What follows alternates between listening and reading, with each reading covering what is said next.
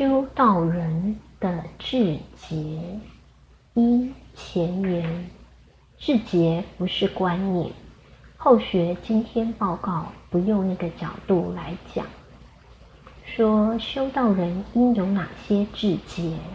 第一条、第二条、第三条，因为大家都清楚了什么是志节。我们从进道场以后。懂了很多的道理，所以我们今天就不要在见闻转述上注意，不要光讲一些观念。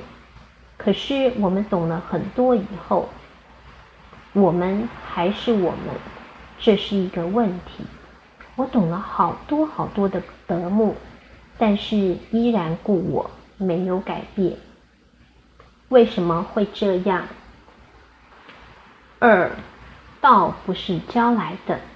首先，我们要了解一个观念：道不是教来的。我教你，实际上我没有办法教你。如果你的内心没有启发，教没有用。好比这个孝道，不是教来的。所以我们讲孝道，可能讲的越详细的人，可能不一定孝。所以不是讲的问题，需要启发。如果我们修道人内心启发了、转化了，他就有一个动力。我们大家参加过忏悔班，有时候发现忏悔班的效果是短暂的。他即使当时哭啊，很难过、很感动。我们看过有人用拳头打地板，很激动。结果过了一年以后，又回到老样子。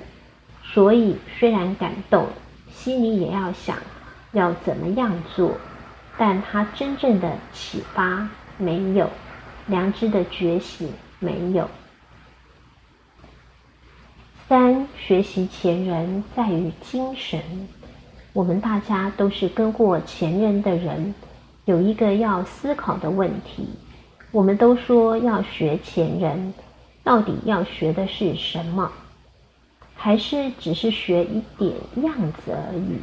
如果我们不懂前人的心是什么个心，我们的心跟前人的心不一样。可能我们说跟过前人，学习前人，但因为心不一样，对前人行为的了解就不一样。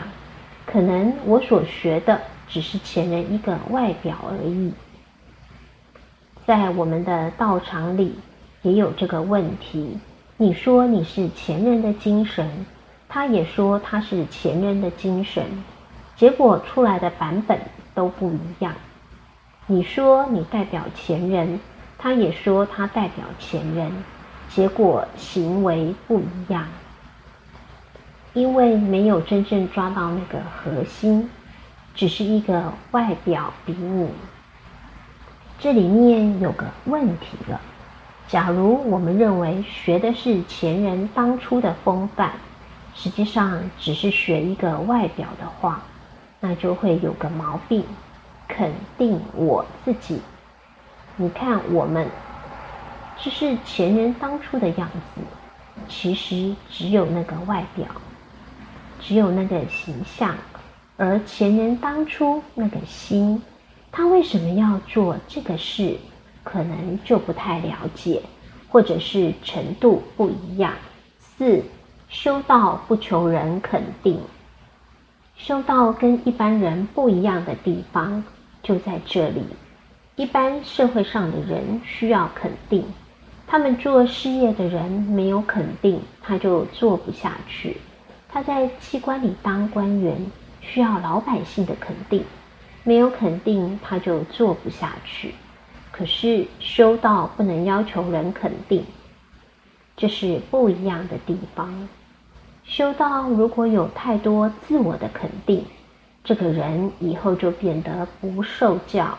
我这么好，还需要你讲吗？我这么好，还要如何？这个麻烦了。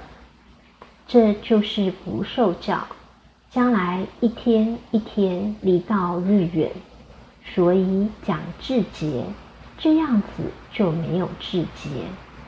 此次来学长这个课，后学心里很忐忑，因为自我反省很惭愧，有很多的劝切，自己想对道体会有多少，很有限，根本不够资格来讲这个课。但是心里又想，这是一个检讨自己的机会。